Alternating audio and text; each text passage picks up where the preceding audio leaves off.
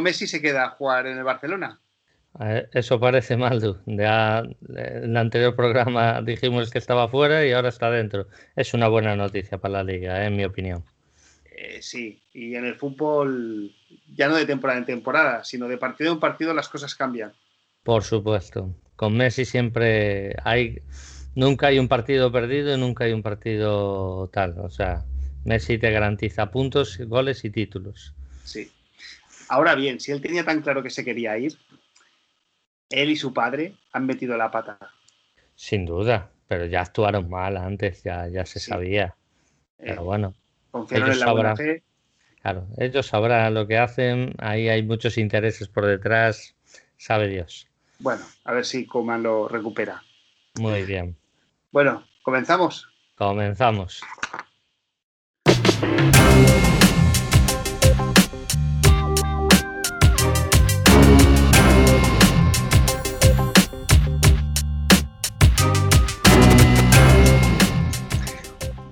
Hola a todos, aficionados a la NFL y en concreto a los Detroit Lions.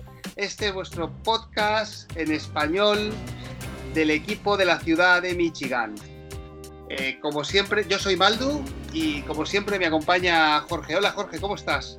Hola Maldu, un placer estar aquí una vez más. Bueno, hemos tenido un fin de semana intenso con todos los cortes y sorpresas que nos han deparado eh, estos dos últimos días. Correcto, correcto. Ha estado bastante intenso, pero bueno, era, era normal. Había que cerrar los rosters de cada equipo. Eso es. Bueno, recordaros para todos aquellos que os interese y que sea la primera vez que nos escuchéis, eh, nos podéis seguir en las plataformas habituales, iBox, Apple, Spotify, etc. Y nos podéis seguir en nuestras cuentas Twitter. La de Jorge es arroba y la mía es la del programa arroba rugidos barra baja Detroit. Correcto.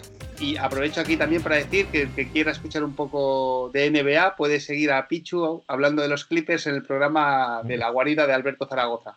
Sí, ya, ya hubo dos, hubo dos de NBA realmente, pero sí, sí.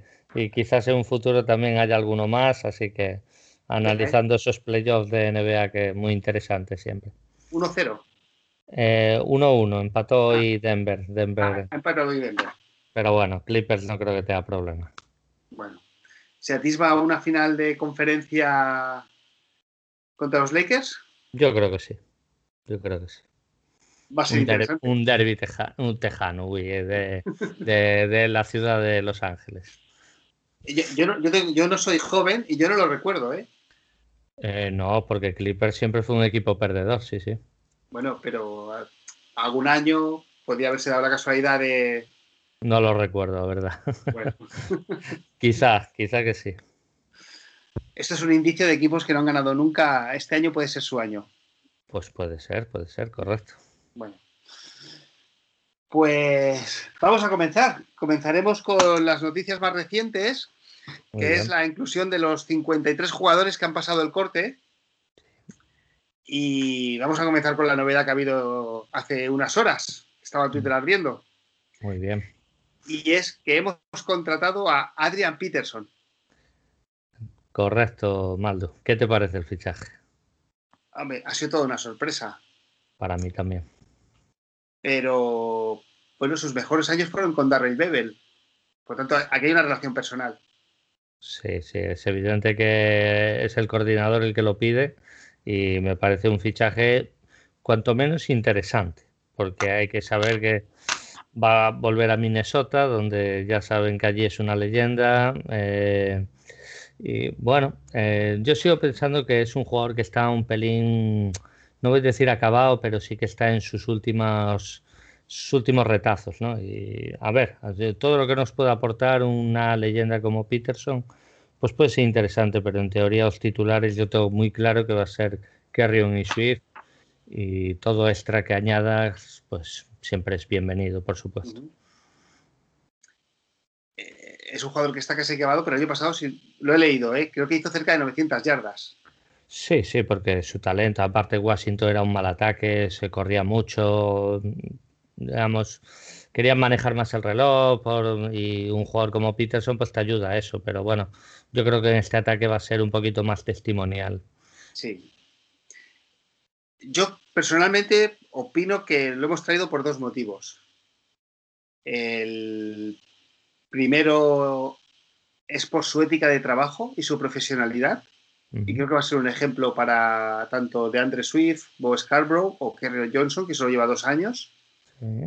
Entonces es como no relajéis, porque si no ponemos a, a Peterson, que me parece que he leído que cuando eh, me parece que se llevan, no sé, la edad de Kerry Johnson y Adrian Peters, Kerry Johnson ha puesto un tuit como que se va a hacer una foto con él.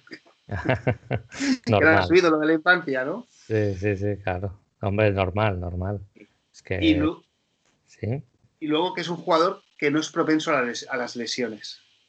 Eso, eso sí que es importante. Es importante tener running back de durabilidad, es importante. Y basta que digamos esto para que en la semana uno coge y se rompa. O sea, toquemos madera para que no sea así. Y nada, y nada, es muy interesante. Y otro apunte que Adrian Peterson, lo que estoy seguro es que va a vender camisetas también en la ciudad de Michigan. ¿eh? Eso, va, eso va a ser interesante también en cuanto al mercado. Sí, sí, sí, va a vender camisetas es que es una leyenda. sí, es, una, leyenda. El factor de jugar contra los Vikings es importante. También. Hay algo ahí emotivo.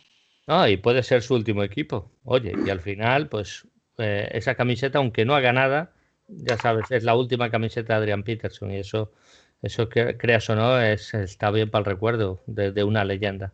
Eso es.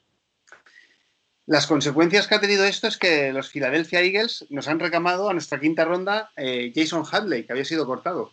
Correcto. Pues bueno, yo al, no haber hecho roster y al no haberlo reclamado los Lions, o sea, digamos asegurado, pues yo creo que es que ya no lo, no lo querían. ¿eh?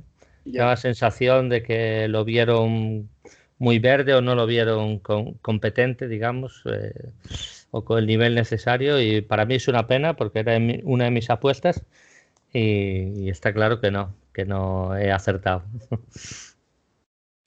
Yo, lo puse, eh, que hiciera el Practice Squad. Para mí va a ser el quinto running back. Mm.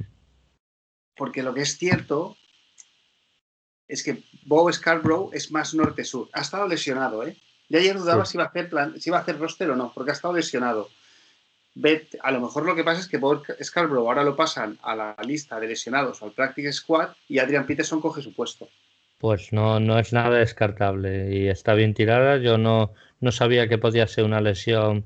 Yo sabía que no estaba entrenando, que no sabemos el, el grado de la lesión, ¿no? A lo mejor es una lesión más importante, pero evidentemente el fichaje de Adrian Peterson por algo tendría, tendrá que ser, es evidente.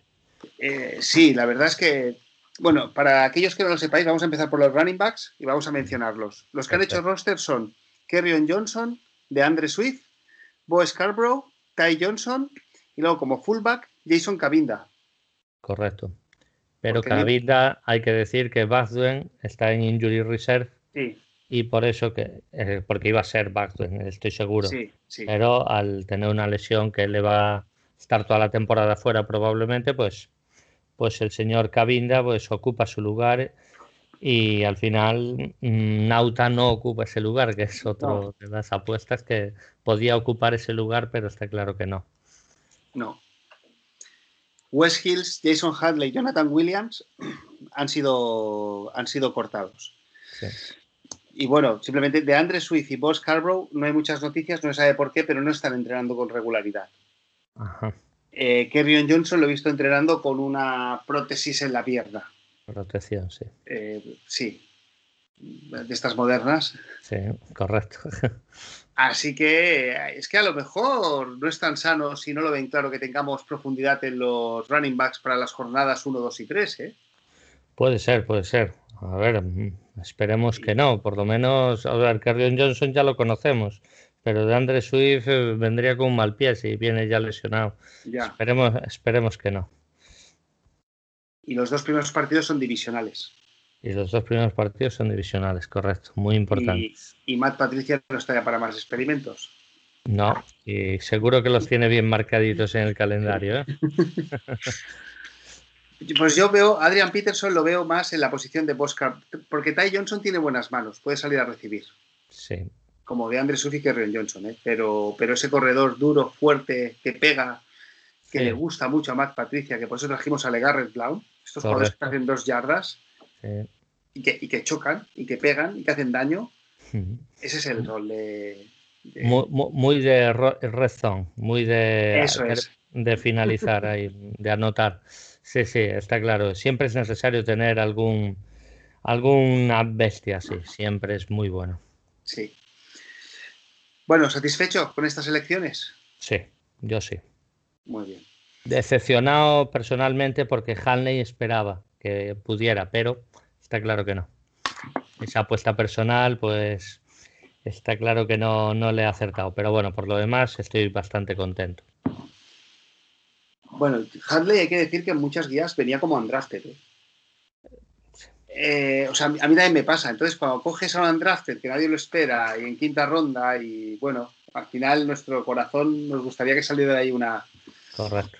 una, una, estrella y que, tu, y que tu general manager hubiera hecho la elección de, ¿no? La elección de, ese año, ¿no? Sí, pero más que una estrella de running back o, un jugador potable de running back, yo lo veía de retornador, sí que lo veía con, con un futuro interesante. Y ya sabes que tener un retornador de garantías no es que te vaya a dar tal, pero no es lo mismo empezar en una yarda 40 que una 25.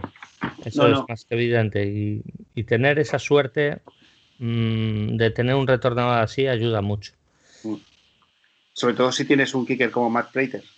También. Empiezas la yarda 40, haces 30 yardas y. Exactamente, exactamente, correcto. Bueno, pues vamos a seguir con el roster. Nos vamos con los quarterbacks. Con los quarterbacks. Venga. Eh, aquí han cortado David Blau y nos hemos quedado con Matthew Stafford y Chase Daniel. Bien. Tal y como tú predijiste. Eh, es lo que llevamos haciendo muchos años y yo veía raro el cambio. Aún así, David Blau mm, lo hemos amarrado, digamos, para el Practice Squad, para que nadie, nadie lo solicite. Así que eso también es un punto a tener en cuenta.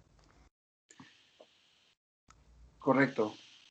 Yo imagino que al final le dicen quédate, porque aunque sea de quarterback número 2, te puedes quedar bueno, Chase Daniel es un quarterback número 2. Lleva muchos años en la liga. Sí, sí. Es el incombustible suplente que. Efectivamente, ya 2-3 millones por año.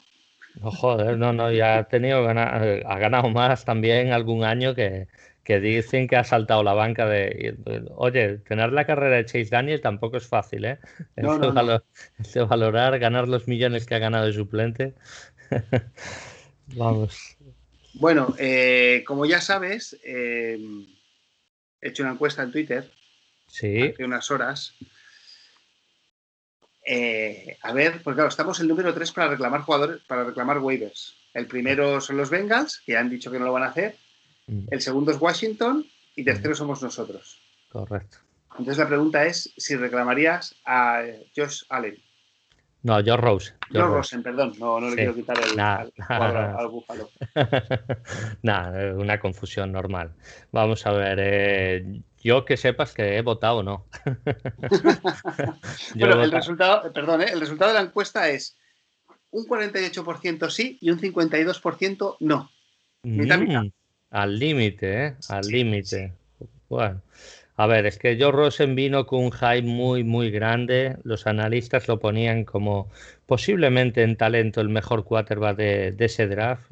Y a mí personalmente lo, poco que lo he visto no me disgusta nada. Pero traerlo realmente, mm, mi opinión es ¿para qué? O sea, es que queramos o no, tenemos a, a uno de los mejores quarterbacks de la liga, tenemos un suplente de garantías, puede que sea mejor tener un George Rosen por el futuro, pero, pero al final es que acabas de fichar a Chase Daniel. Entonces, Joe Rosen, yo no veo ninguna necesidad de, contratarlo y, de poder hacer un mal ambiente por el hecho de que, oye, me has fichado a mí, ¿para qué traes al, al chaval? No sé. Y encima está David Blau, que él, quieras o no, pues ha ganado también su, su importancia en el equipo y en la plantilla. No, no sé, yo no lo veo necesario, sinceramente. Bueno, yo, yo sí que lo traería. Ya, ya lo sé. No, pero explica, explica por qué. Eh, bueno, yo lo traería, yo hablaría con él y le diría, mira, te quedan dos años de contrato, rookie. Mm. No sé cómo funciona ese quinto año, para un primera ronda que no lo has elegido tú, no tengo ni idea. Mm. Eh, te traemos y vas a estar dos años que no vas a jugar, a no ser que tengamos dos bajas. En principio no vas a jugar. Bueno, el año que viene podría adelantar a Chase Daniel, pero este año seguro que no. Olvídate de los focos, olvídate de la prensa, aprende del playbook. Eh, tenemos un coordinador ofensivo que para mí personalmente ha sido el coordinador ofensivo que eh, educó a Russell Wilson. Para mí, si no es el mejor, para, mí es el mejor quarterback de la liga. Pero bueno, si no es el mejor, creo que estamos todos de acuerdo que... está en la discusión, es evidente. Eh, eso es, ¿no? Que está en el top 3, top 5, ¿no? Sí, sin duda. Entonces, con Darrell Weber trayéndolo sin presión, claro, si él quisiera, pues yo me lo traía. Y entonces tienes dos años, vamos a ver cómo evoluciona Stafford, que el año pasado se lesionó de la espalda. Sí. Y Stafford en algún momento, no es que no lo aprecie, pero en algún momento se tiene que acabar su, ciclo. Pero aquí me, ocupan dos preguntas. Lo primero, tendrías que echar a uno. ¿Echarías a David Blau entonces? Sí, sí. Bien, y una vez echas a David Blau, vamos a poner que Stafford se lesiona. Evidentemente, Rosen puede competir el puesto. Eh, este a Chase Daniel. Por este talento año, puede. Este, este, año juega Chase Daniel. Este año jugaría Chase Daniel. Al chaval es, sacarlo del foco.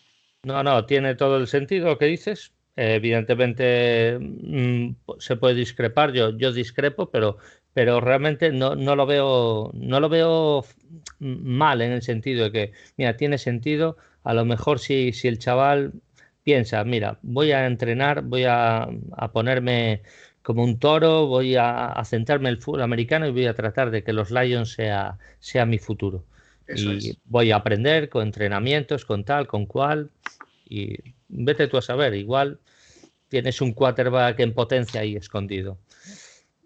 Es difícil eh, que, pudiera resultar, pero, pero nunca es descartable. Y por cuatro duros que, costaría, pues evidentemente pues, no estaría mal el, el jugársela, vamos. Bueno, pues eh, luego, mira, he hecho una cosa, ¿eh? Me he ido a buscar, yo, bueno, siempre leo dos o tres guías en los drafts, pero hay una que la tengo en el libro. Y entonces me he ido a buscar la, guía del, 2018. Que muchos me dirán, ¿y, por qué la tengo y qué es lo que me gusta de esta guía? Bueno, es, un autor como puede ser cualquier otro, ¿eh? Sí.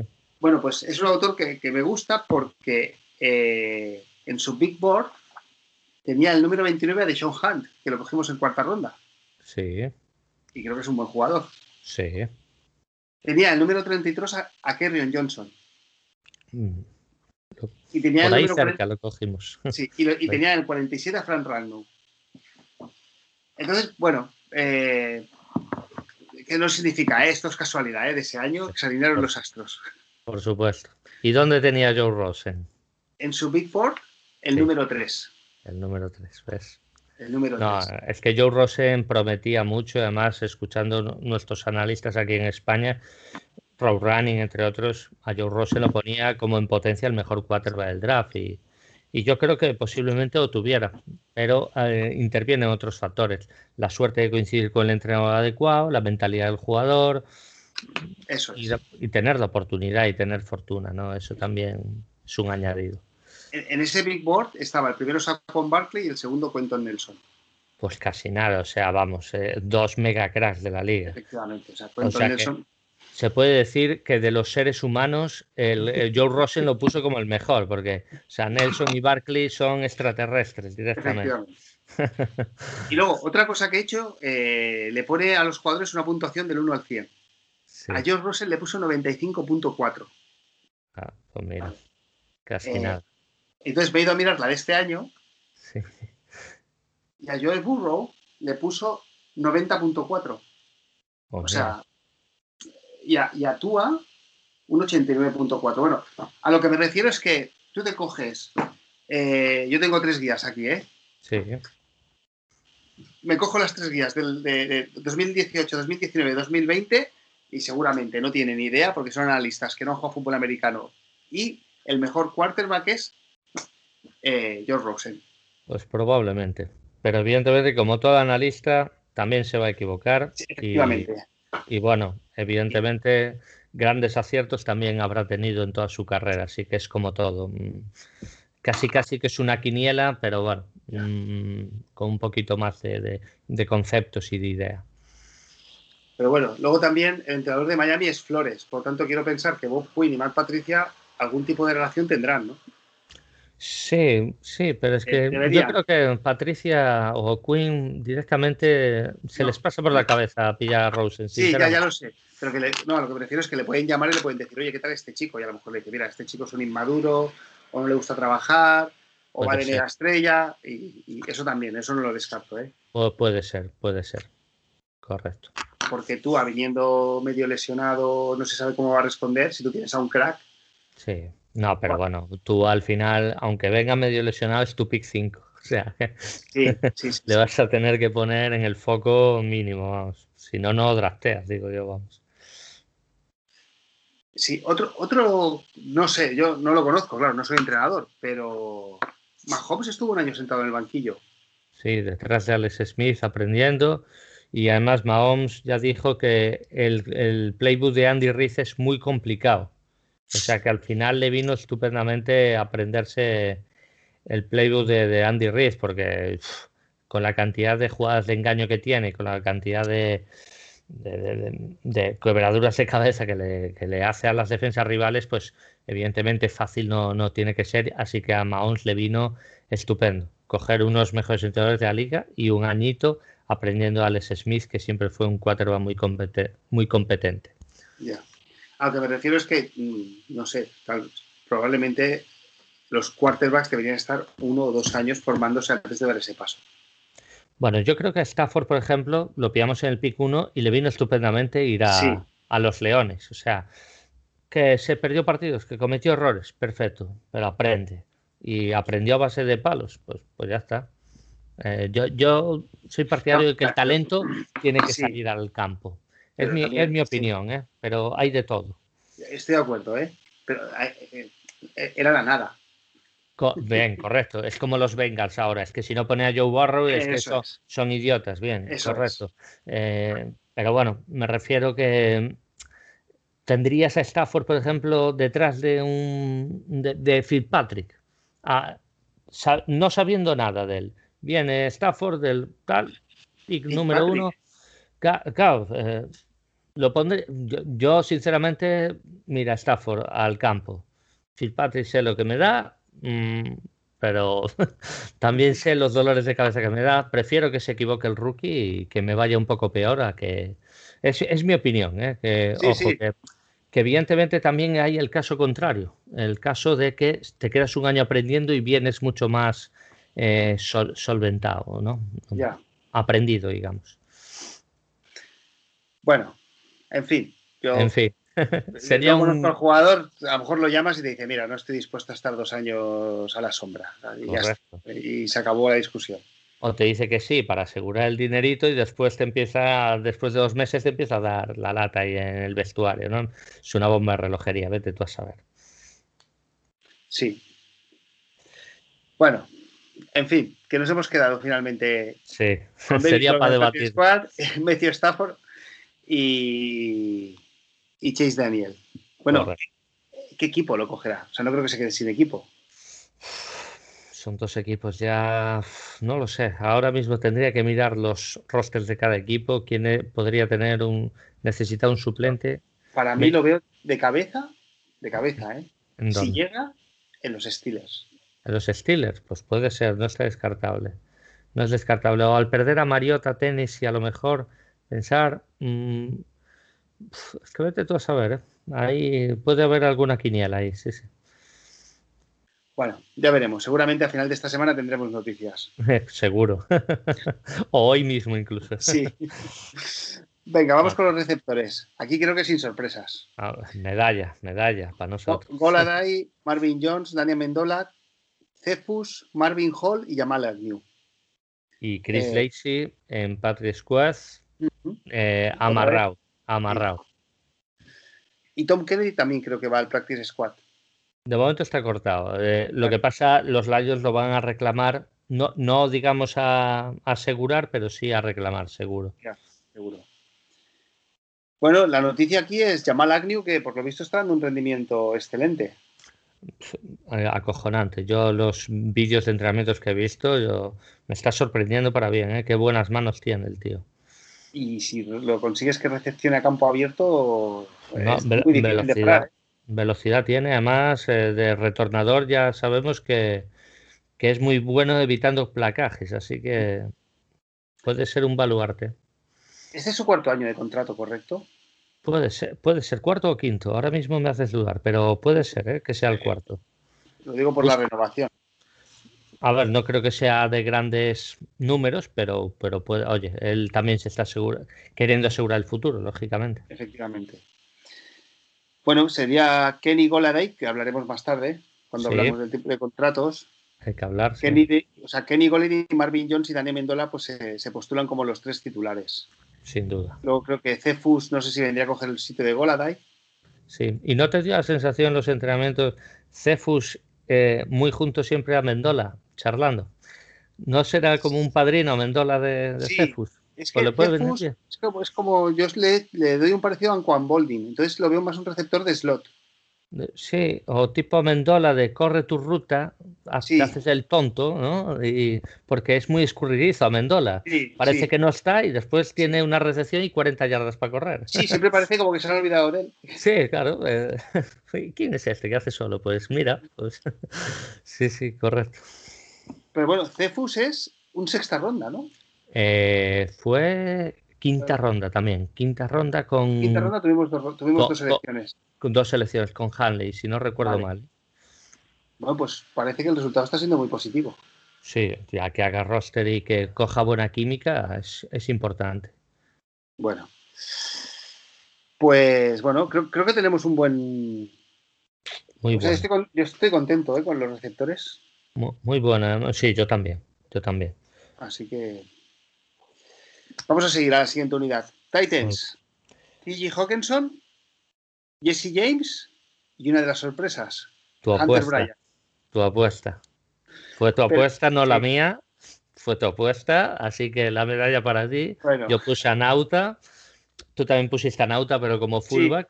Sí, Nauta se cae, pero entró Hunter Bryan de Tayden, que tú lo viste mucho más, más tal, así que chapó, porque yo no daba ni un duro por, por Hunter Bryan, sinceramente. Este año, ¿eh? Sí, sí, este año no. Era. Tengo que decir que esta mañana he estado viendo vídeos de él y, como, como placador es bastante, es bastante flojete, ¿eh? Es muy flojo, muy flojo. Pero bueno, como receptor. como receptor tiene buena pinta, ¿eh? Sí, tiene buenas manos, es grande. Se gira bien. Se gira bien. Eh, Ah, hay que motivarlo. Creo que es un jugador que tengo la sensación de que es un jugador que hay que motivarlo.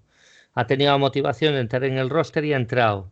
Ahora tiene que seguir la motivación de ninguno me habéis drafteado, solo los Lions, digamos, han confiado en mí, pues eh, os voy a callar la boca, digamos, entre comillas, ¿no? Pues porque, porque por talento creo que puede hacer carrera en la NFL los Titans su primer año no suele ser brillante, por lo tanto lo suyo sería que estuviera bueno aprendiendo si no tenemos lesiones. Entrando determinados snaps y, aprendiendo, correcto. Eso es. Si tenemos partidos que los vamos ganando bien, pues. entrando también en, juegos, en equipos especiales también. Por cierto, T.J. Hawkinson ha, vuelto fuerte, ¿eh? Está, está cachas, ¿eh? Que es lo que dijiste, ya se ha convertido en un hombre. Eh, ha sido una de las sorpresas. ¿eh? Yo me da la sensación de que va a tener buena química con Stafford. Tiene que tenerla. Es que necesitamos un tight end dominante desde hace muchos años. Stafford nunca lo tuvo. Eh, Pettigrew fue el más tal porque Ibron era un jugador mega irregular. Sí. bueno, placaba bien, te hacía algún partido suelto, te hacía dos touchdowns y X yardas, pero no era una garantía. Era como mucho una válvula de escape, así que es hora de tener un tight end que, prometa como promete Hawkins. Sí, el último año que llegamos a playoffs jugamos con jugamos con Marvin Jones, con Anquan Boldin y con Golden Tate. Y Ibron de, de Eso es. Mm. Bueno, eh, también así por la manera de jugar grande, bueno, no sé, yo es que realmente jugadores rápidos, rápidos, tenemos a Marvin Jones, que no es mega rápido. Sí, pero bueno, sí, sí, está bien de velocidad. Pero después Marvin Hall y a pero, pero no tenemos jugadores que, que, exploten la velocidad. Sí, no tenemos un Tyree Hill, eso es evidente. Bueno, pues son todos jugadores físicos, con buenas manos, que se giran. Sí, y, corpulentos suelen ser. Mm. Bueno, pues ya tenemos tres jugadores en el Titan. Y aquí sí que llegamos a la super mega sorpresa que creo que nadie esperaba, ni ningún analista, ni ningún periodista en Detroit. No lo vimos venir, ¿eh? Vamos con la línea ofensiva. Tyler Decker, Joedal, Frank Ragnow, Jonah Jackson y Baitai. Eh, que creo que será el quinteto titular. A priori sí. Y luego tenemos a Tyrell Crosby, Logan Stenberg y Matt Nelson. Matt Nelson, que lo he dicho en Twitter, defensive end de Iowa, compañero de TJ Hawkinson. No lo sabía, es algo que se aprende, mira tú. Y mira, de ahí de a, tackle o no sé si a, a guardia, pues si se lesionara un guard a lo mejor Baitai puede ocupar el puesto de guard y él podría de, tackle. Ya veremos cómo juegan porque no tenemos ningún guard quitando Stenberg eh, suplente y suele ser dos y un tackle. Suele ser así, pero bueno, mm, sus razones tendrán. En Nelson le verán cosas interesantes y se nos ha caído Kenny Wiggins. Sí, ya tardó mucho en renovar, digamos. Sí. Porque, porque, había pasado mucho tiempo en la agencia libre, pasó el draft y es cuando se renovó. Entonces, eh, eso significa que algo había con Kenny Wiggins, que no daba fiabilidad, no lo sé. Yo sinceramente espero que Abushi, que es un veterano, aquí tengo más dudas, pero tanto Ben Shawell como Wiggins vayan al practice squad. Pues eh, nada descartable. Además, Abushi en los eh, vídeos de entrenamientos del equipo lo, he visto bastante solvente. también, o sea, si, se caía un Kenny Wiggins, por ejemplo, yo veía a Bushi haciendo, haciendo roster. Sí. Y la sorpresa es, Nelson, pero con mayúsculas. Pero bueno, se lo ha ganado, pues chapó por el, por el chaval. De hecho, no sabemos ni en qué puesto eh, si va a jugar de tackle o de guard. De center no creo, ¿no? Eh, no, de Center, de Center están preparando a Stenberg, por algo será. sí, pero por lo visto tampoco ha brillado. Lo están preparando, ¿eh? pero luego otra cosa es cuando. Bueno, puede que juegue Joedal también de Center. Claro, es que ahí es una, es una posición que necesitas un largo aprendizaje. Un rookie que nunca ha jugado ahí, mm, meterlo de center es tiarlo a los leones, ¿no? Stenberg que trabaje, trabaje silenciosamente, que se haga el día, algún día el puesto de titular, que creo que es posible, pero bueno, eh, Frank Rano es fundamental que este jugador no se nos lesione. Te diría que es casi tan importante como Stafford, ¿eh? de verdad. Sí. Este jugador es fundamental. Sí, sí. Y el que parece que llevaban toda la vida, por lo que dicen en los entrenos, es Jonah Jackson.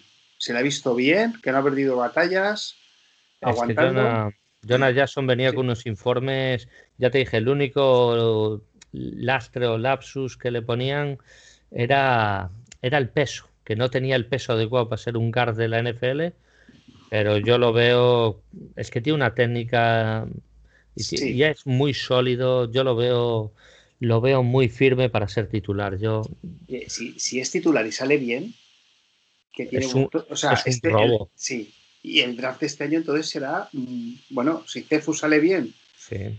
eh, Okuda damos por supuesto que mayor o menor medida va a salir bien. Sí. No sabemos, va a ser un. De Andre Swift. Sí, sí. Eh, Cefus, eh, Jonah eh, Jackson. Stenberg de suplente, pues claro, o sea, sería un draft de la leche. Eso es evidente. Julian. Siempre tengo que pensar cómo se llama cada hermano. Ah, Oguara, sí. Tú el Oguara pequeño y nunca te, te, equivocas. O sea, no sé, sería un... Porque el draft del año pasado para mí también fue bueno. Sí, fue bueno. Lo que pasa, claro, hubo... Bueno, la temporada fue mala. Fue mala y hubo gente que... Hawkinson, por ejemplo, entre problemas de, de contusiones y lo que se esperaba de él, pues no rindió todo lo bien, pero bueno, es lo que hemos hablado Mm, el tight end suele ir. Es una posición que es complicada de que empiecen con. empiecen eh, yendo al cielo, digamos. Bueno, a mí, me, a mí me hubiera gustado. Es un jugador que me gustaría ¿eh? que llegara antes de ser titular y que fuera una estrella porque es un undrafted. Es Ben Shawell. Sí. Ben Shawell era uno, de estos jugadores que era un drafted y también estaba prometía para salir una ronda de tercera cuarta ronda.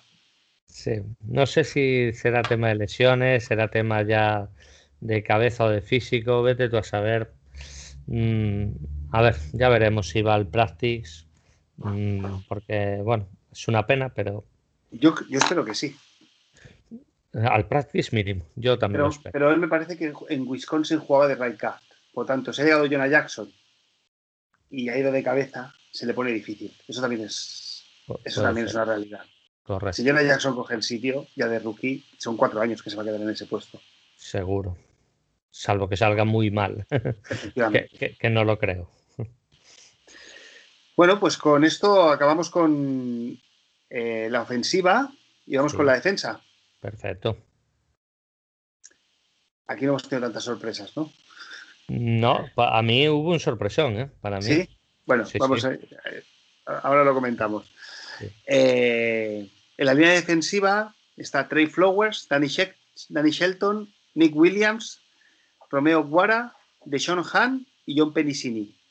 A Julian Oguara en algunos informes lo, ponen como linebacker. Sí, pero bueno, se puede poner en la línea porque es un raser. Sí. Así que sí.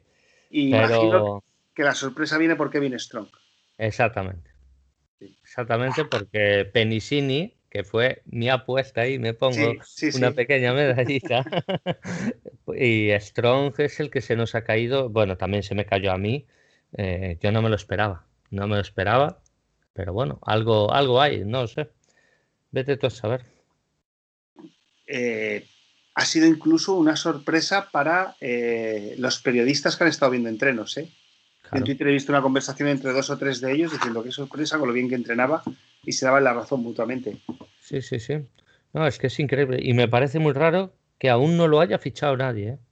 Me parece rarísimo. Bueno, pues entonces se vendrá el Practice Squad. Si nadie os reclama, vamos, yo soy los Lions y no dudaría en reclamarlo.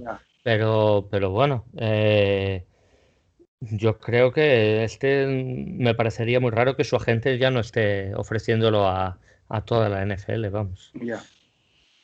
Bueno, si el lado positivo es que si los periodistas piensan que había hecho una gran pretemporada y no lo hemos cogido, es que resulta que los otros siete que han entrado son mejor que él.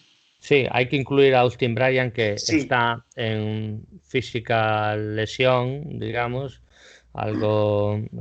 Este chaval... Eh, PUP se llama, que es eh, Unable to Train o algo así. nunca he entendido muy física, ¿no? Algo de, la cabeza. ¿Será de contusiones o algo así? ¿no? no lo sé exactamente. Es un jugador que tiene muy mala suerte con las lesiones de momento y no le hemos visto nada. Del draft del año pasado es uno de los, nuestras peores selecciones porque no ha podido demostrar nada. Pero Ahora bien, si lo aguantamos y no lo cortamos es porque hay expectativas en él. Exactamente, exactamente. Significa que algo tiene. Exactamente. Jugaba con Clemson que salieron campeones. Sí, en una línea defensiva brutal. Efectivamente. Así que, bueno, nosotros siempre, bueno, nosotros en general, los aficionados de los Lions siempre hemos estado reclamando eh, un rusher potente, fuerte, ¿no? creo que nos dé de 10 a 15 sacks por temporada. Sí. Sí, sí. Y cuando, bueno, vamos a ir fichando jugadores híbridos como Julian, y yo siempre pienso que Austin Bryant tiene que ser un buen jugador y que puede ser ese jugador que estamos esperando. Sí, sí, sí. El caso es que le respete las lesiones y que pueda salir al campo a demostrar, ¿no? E, eso es lo que de momento es lo que le está faltando, evidentemente. Bueno, pues a ver, porque cuando un jugador va encadenando lesiones tras lesiones. Mm. Es eh, complicado. Y a veces son, temas casi psicológicos, ¿no? Sí, sí. Pero bueno, nos hemos equivocado de pleno con Strong. Sí, sí, sí, sí. Pero esto seguro que los periodistas también. También. bueno, linebackers, ¿qué? Linebacker... Bueno, linebackers unidad profunda. Bueno, si jugamos con 3, un 3-4, que es un híbrido, sí. eh, linebackers, eh, bueno, hay, un jugador aquí que, que es Elijah Lee, que yo no esperaba que entrara. Pero bueno, vamos, a, hacer, vamos a repasarlo. Es Jamie Collins, Jarrett Davis, Christian Jones, Yalani Tabay, Julian Okbara, Jalen Ravis Maybe, Reggie Rackland, que viene de los campeones, y Elijah Lee. Y se ha cortado a Anthony Pittman. Sí. Eh, bueno, es una unidad potente y profunda, ¿eh? Sí, eh, debo decir que es la única unidad que he hecho pleno, así que eh, he tenido fortuna y la verdad es que la veo bastante bien. Queda por ver si Jarras, Tabay, Jamie Collins, que ha sido un fichaje, den el rendimiento que se espera de ellos. Ya. Pero bueno, yo estoy muy contento. Además, Reggie Ragland en el banquillo es un suplente de garantías. Y tenemos a Christian Jones, que siempre ayuda. Estoy bastante satisfecho. Pero, pero claro, lo hay que demostrar en el campo. Yo también, ¿eh? estoy, estoy satisfecho y también me parece una unidad eh, amplia y con jugadores, o sea, con varios jugadores que pueden ocupar la titularidad. si tenemos un par de lesiones no se debería de notar en la calidad del equipo. Evidentemente, Rives Maving y, y Elijah Lee van a ser usados más para equipos especiales, pero, pero bueno, independientemente de eso, están ahí, hacen roster y en cualquier momento pueden salir. El que se juega su contrato, no ya con los Lions, sino en la liga, en la NFL, el ganar un mega contrato es Jarrett Davis. Correcto. Jarrett Davis se juega mucho esta temporada, muchísimo. Entonces, él es el primero que, tendrá muchas ganas de demostrar que, ha sido una primera ronda justificada, pero, pero bueno, mm, yo no tengo fe en él, pero espero que me calle la boca. Ojalá. Yo es que opino que el puesto de middle linebacker este año lo coge eh, Tabay. Va a ser lo mismo que pasó con, con Frank Ragnar. El primer año te amoldas y el segundo pasas a mandar. Pues y, Tabay es el que, y Tabay va a ser el que va a ser el que mande. Y a Jarrett Davis lo veo más casi. Ladeado, digamos. Sí, ladeado y, y, fuerte, potente, con mucha potencia.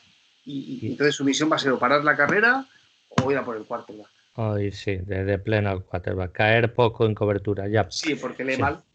Sí, no, lee, mal, es evidente. Y, pero bueno, su físico lo tiene, velocidad, entras en blitz y sorprendes al, al rival, pues es, es una opción y yo creo que eso Patricia lo tendrá más que estudiado, vamos. Bueno, vamos a seguir. Otra unidad en la que también estoy plenamente satisfecho. Vamos con los cornerbacks. Sí. Desmond Trufant, Jeff Okuda, Justin Coleman, Amani Uruguarille, Derrill Roberts, Mike Ford y un jugador que yo no esperaba, Tony McRae. McRae. McRae, sí. Como el piloto de, de Fórmula 1. Pues sí, pues McRae yo creo que fue la gran sorpresa. Eh, pero bueno, fue un jugador que no lo tenía completamente desconocido, ha hecho roster, pues. Y, fíjate, en toda la secundaria hay 12 jugadores. Es la unidad que más jugadores tiene. Entonces, eh, significa que vamos a hacer muchas formaciones poco pesadas. Sí. Y, a ver, eso significa que hace falta muchos jugadores y sobre todo equipos especiales. Mm, a ver, a ver, eh, a mí me gusta, me gusta secundaria, titular sobre todo, y los suplentes, pues. Dime cuál es tu, cuáles son tus titulares. Mis titulares. Van a pues, jugar. Eh, aquí, los que nos estén escuchando, ¿eh? la semana que viene, primer snap defensivo de la temporada. Es que no hemos visto nada este año, ¿eh? primer snap defensivo de la temporada contra Chicago Bears. ¿Quién, ¿Quién va a estar jugando? Bueno, a ver, puede el primer snap a lo mejor amenaza un poco de carrera y pone una formación un poco más pesada, pero yo creo que en la mayoría de snaps lo que vamos a salir es con Coleman para el slot, eh, Trufán en un lado o Kuda en el otro. Ese, y Oruguarille va a ser un poquito ese jugador que alterne mm, y entre muchos snaps. Yo estoy contigo, ¿eh? Pero te diría que estoy contigo al 60%, ¿eh? Bueno, claro, normal. no sé si va a jugar Okuda o Uruguarille. Ah, no, yo Okuda lo tengo fijo. Jornada 1, ¿eh? Sí, jornada 1. O sea, Uruguarille si entra más es por, es por un tío como, como Trufán. Si lo ven poquito que el veterano está un poco cascado o lo que sea, pero Okuda, vamos. Ya. Bueno, luego tenemos, que es lo que me gusta y que le da profundidad, aparte de que Uruguay está en el banquillo, tenemos a Daryl Roberts, que viene de los Jets, y Tony McRae, que eh, ha estado con los Bengals. O sea, son jugadores ya con experiencia. y Mike Ford, que ha jugado ya con nosotros, lleva ya tres años. Correcto, correcto. Son jugadores que trabajan bien, sobre todo Mike Ford. No le pidas nada del, otro mundo, pero él es un trabajador. Y, ya el resto, pues, eh, que añadan además. Eh, el de los Yes ya había trabajado en los Petrios, tengo entendido. Sí. Que ya lo conocía Patricia. Así que yo también una unidad en la que estoy plenamente satisfecho. Yo de la defensa es la que más satisfecho me deja, la secundaria. Pues bueno, perfecto. Y ya para acabar, bueno, nos quedarán los equipos especiales, perdón, eh, pero para acabar con los que juegan normalmente, los safeties. Sí. Aquí vamos a recordar que Jaron Kers está eh, sancionado de la semana 1 a la 3. Correcto. Y con este dato nos hemos quedado con Duro Harbon, Tracy Walker, Will Harris, C.J. Moore y Miles Killebrew. Correcto. Eh, antes, ya para añadir, porque me hice una pregunta a Nisilios, eh, nos pregunta, Jorge, ¿qué tal? Pregunta para el podcast. Visto por fin el roster final de los Lions, Tracy Walker genial, pero ¿no creéis que el segundo safety flojeamos bastante? Un saludo. Eh, ¿Tú qué crees? ¿Flojeamos en el otro lado, o sea, hasta Tracy Walker? y estará Duron Harmon en teoría, sí. o, Will Harris o Kers cuando vuelva. Esas en teoría los titulares, ¿no? Yo creo que no flojeamos. Yo creo que tampoco. La unidad titular no flojea. Vamos a ver, yo recuérdame el nombre que estaba el año pasado, que es el que vino de los Saints, que fue cortado, que ahora mismo no me acuerdo. Eh, ¿Sabes qué te digo? Era el safety titular, que estaba Tracy Walker y él. Mm, ¿Te eh, acuerdas del nombre? Eh, ¿Glover Queen? No, Glover Queen. Eh, es más, fue Tracy Walker el que. Sí, sí. sí, sí, ya sé. no me recuerdo. Que era muy alto él. Bueno, da igual. No sé si se apellidaba Walker también o algo así. Es que tengo su cara, ¿eh? bueno, a Wilson, perdón. Tavon Wilson. Tavon Wilson, ahí está. Tavon Wilson decirme, o sea, Tavon Wilson de verdad que era un lastre, o sea, era bueno parando la carrera, se metía mucho en la caja, pero muchas veces de leer mal la cobertura o de hacer muchas cosas mal, él, él te dejaba ahí un agujero tremendo. Eh, y, eso era un problema, ¿no? Era un problema porque Tracy Walker se tenía que multiplicar. Yo creo que eso con Duron Harmon no va a ocurrir, porque Duron Harmon ya para empezar ya conoce el sistema. Entonces, mm, ya veremos el rendimiento que da. Mm, es un espetrio, ahí queda la duda, pero yo creo que peor que Wilson, yo lo veo improbable, muy improbable. Entonces yo creo que ahí, Nisilios, de verdad, creo que estamos mejor. Correcto.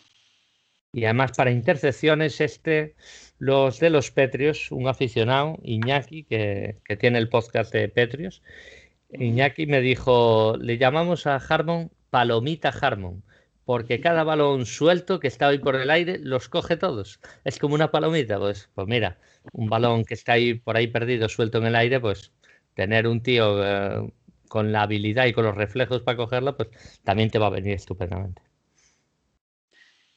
Luego está Will Harris, que es su segunda temporada. Está Will Harris, que lo hemos drafteado. Tiene que dar un paso adelante. Y está Jermaine Kers, que cuando vuelva a sanción, es. es un tío que conoce la división y que creo que Minnesota ha mostrado bastante competencia, ¿verdad? Y el año pasado, que bueno, también fue una mala temporada, Sigimo llegó a jugar. Este va para equipos especiales, pero llegó a jugar. Pues puede ser, puede ser. Sigimur, la verdad es que lo tengo menos en el radar, en el sentido de que, de que sea asiduo. Al final, una apuesta mía era Elliot de, de, estar ahí con posibilidades. Evidentemente no, no ha entrado y ha sido cortado. Y Kilebreu y Moore pues serán para equipos especiales, seguro. Bueno, eh, yo también estoy satisfecho con la, con la unidad de safeties. Y, bueno, pues con esto ya tenemos el equipo listos para la semana 1. ¿Más fe en Harmon que en Wilson o no? Eh, ¿Tú qué piensas, Maldo? Para decirle a Nisilios. Eh, sí, yo. ¿Sabes lo que pasa? Al no haber habido partidos de pretemporada, estoy como muy expectante a ver cómo van a responder. Ya, bueno, es normal. Eh, pero para a mí, la posición de safety también me parece muy importante, aparte de la velocidad y, bueno, la condición física, es muy importante saber leer el, como tú dices, ¿no? bueno, palomita. Palomita eh, Harmo, palomita Harmo, sí, sí. ¿Por qué? Porque sabes leerlo, porque lo ves, porque, no sé, tienes esa, intuición, ¿no? Claro, claro, exactamente. Evidentemente tenemos, además, saber leer por dónde va la jugada, que muchas veces el señor Tavo Wilson se anticipaba ¿Y, qué pasaba? Que te amagaban carrera, él ya estaba en la caja y ya te colaba una bomba. Oye, Wilson, ¿dónde estás? Ah, estás en la caja. Bueno, pues nada. Deja un vacío. Pues yo creo que con Harmon eso Efectivamente. no va a ocurrir.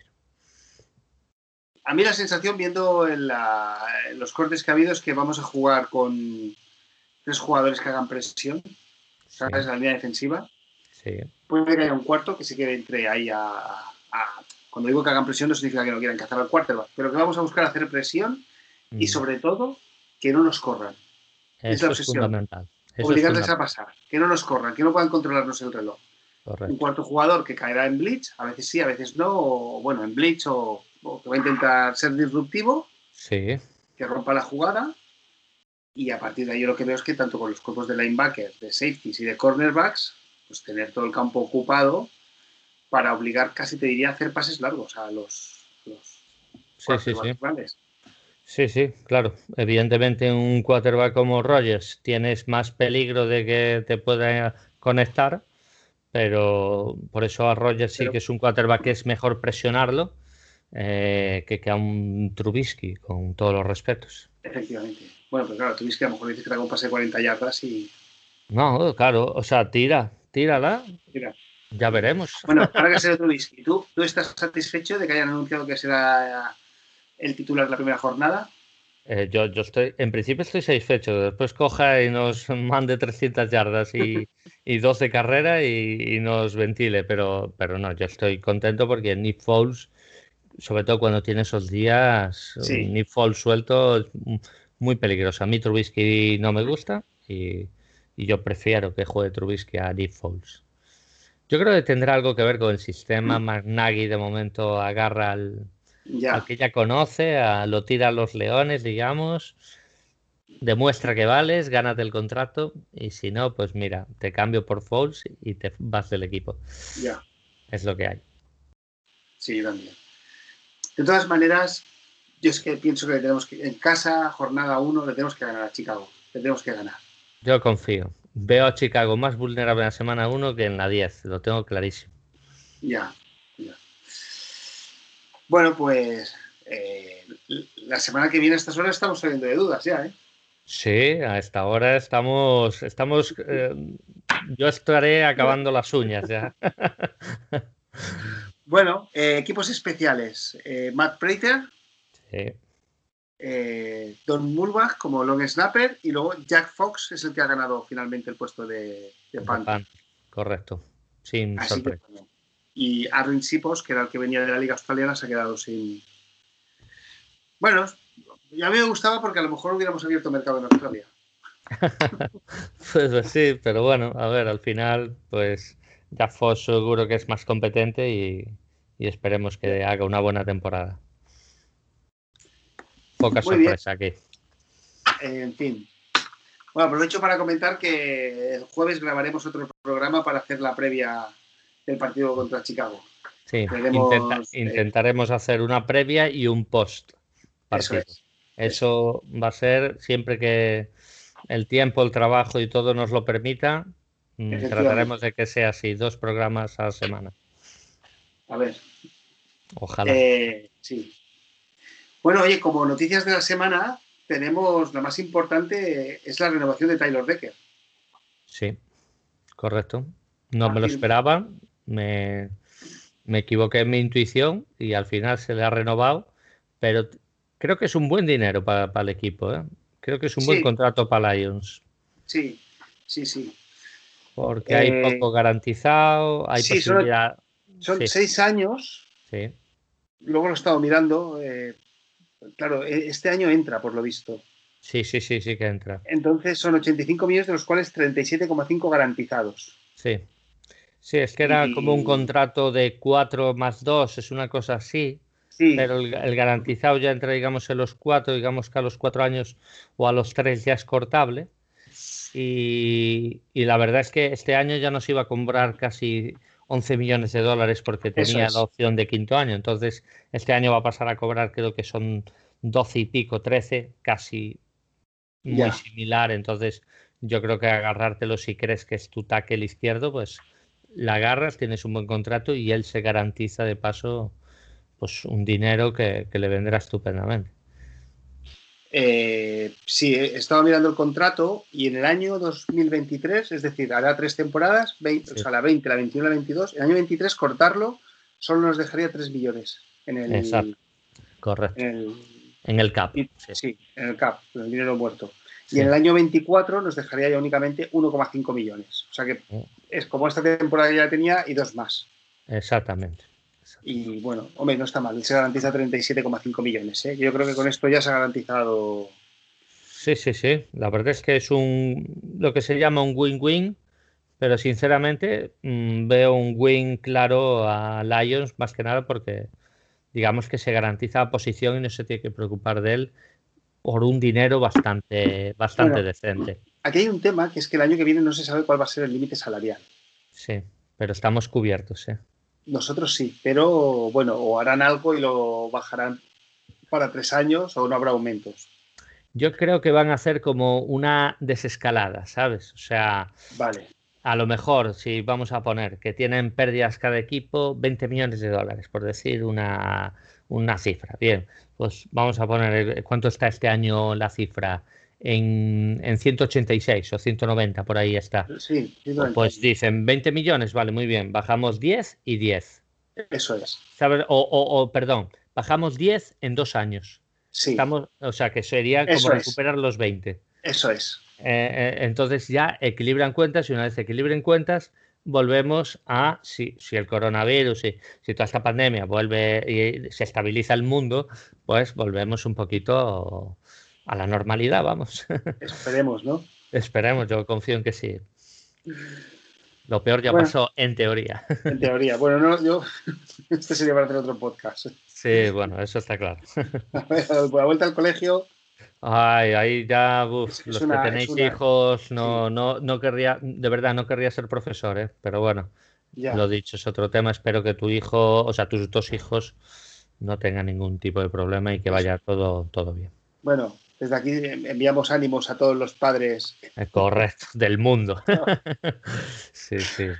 Y a los eh, profesores también un abrazo. Sí, que, vaya, que, vaya, tarea les va a quedar, madre mía. Mucho ánimo, ¿eh? Mucho ánimo, sí. Bueno, eh, está, estamos pendientes de renovarlo. Yo creo que tiene que ser esta semana. Si no renovamos esta semana y empieza la temporada, se empieza a poner la cosa complicada, ¿no? Yo, mira, yo con Queen tengo confianza porque creo que siempre se ha agarrado los machos, o sea, nunca ha dejado escapar algo del control, ¿no? Siempre ha tenido un control sobre lo que tenía que hacer, los deberes de renovación, de tal. Y yo creo que Goladay, además tú pusiste un tuit el otro día que parece que está cerca. Yo creo que está muy cerca. Es lo típico, estará intentando su agente agarrar ese dos millones más. Eh, estará intentando pues ahorrarlos y estará mirando un poco el garantizado, que si me da cinco años, seis años. Matices que yo creo que se va a llegar a un acuerdo muy rápidamente. Confío, tengo mucha confianza. Eh, Ahora, el jugador de los, Chargers han sido 80 millones por cuatro años, 20, 20, millones al año. Correcto. No recuerdo garantizado. Pues, ¿Tú crees que va a estar por ahí lo, el Goladay? Hombre, a, mí ese jugador me, gusta mucho, me parece un jugadorazo. ¿eh?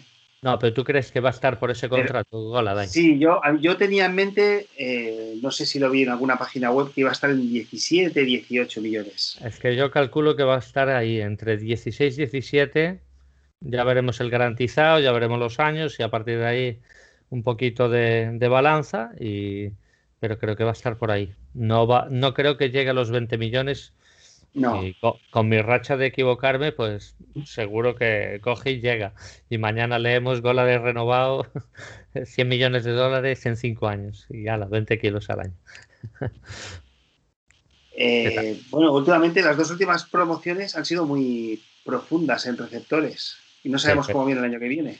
Sí, pero bueno, aún así Golada y no puedes dejar escapar. No, no, no. Estamos de acuerdo, pero. No, sí, a ver, yo creo que. Jorge, lo que pasa es que a mí también nosotros tenemos, o sea, Bob Quinn viene de la escuela Patriots. Sí, eso sí. Sí, pero Bob Quinn en ese sentido no ha sido un amarrategui como, como Belichick, ¿eh? Claro. Bob Quinn cuando ha tenido que pagar, pagó, ¿eh?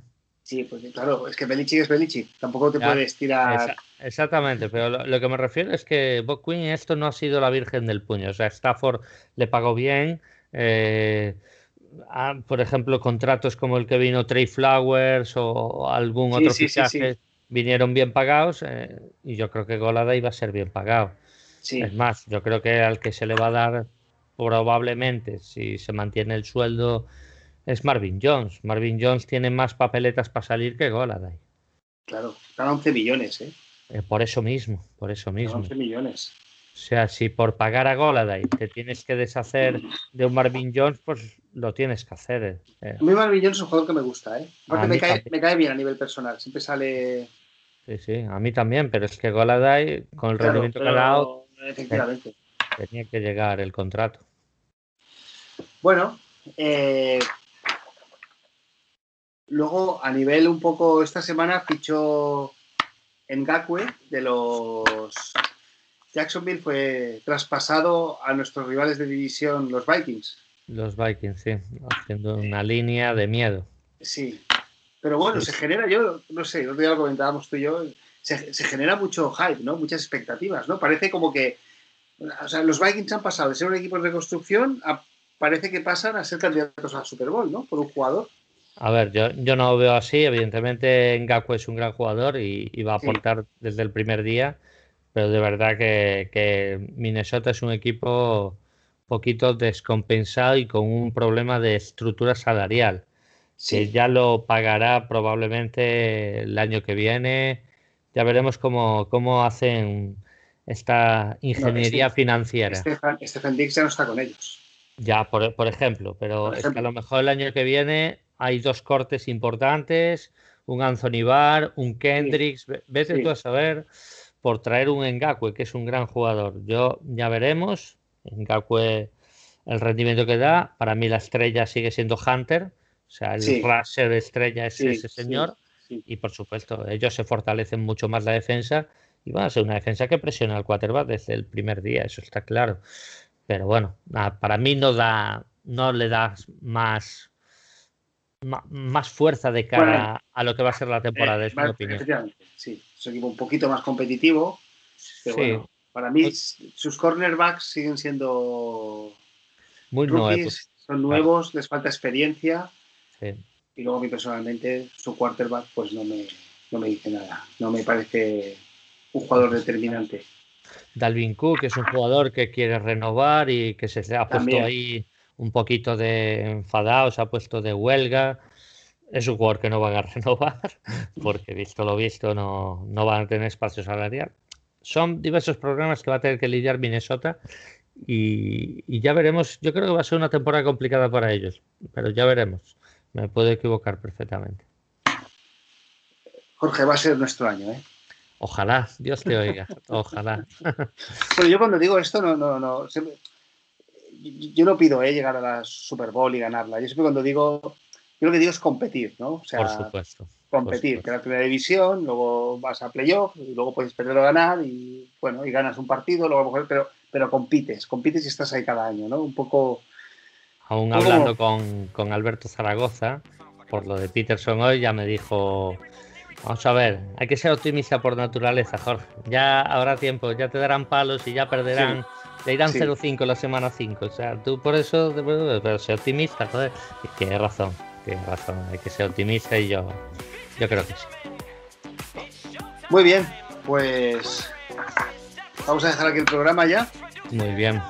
y nos vemos eh, el jueves noche, así que el viernes tendréis el, el, programa para escuchar el viernes o el sábado tranquilamente, o el domingo por la mañana antes del partido, la previa del partido contra...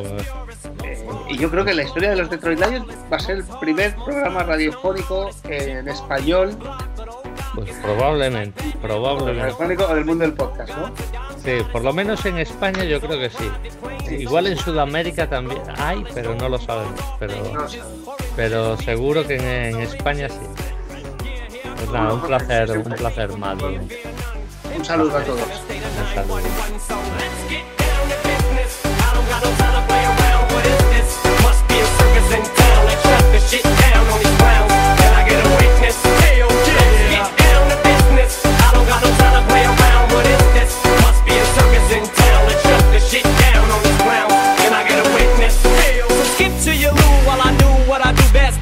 Impressed no more. You're used to it, flows too wet, nobody close to it. Nobody says it, but still everybody knows this shit. The most hated on out of all those who say they get hated on in 80 songs and exaggerated all so much they make it all up. There's no such thing like a female with good looks who cooks and cleans. It just means so much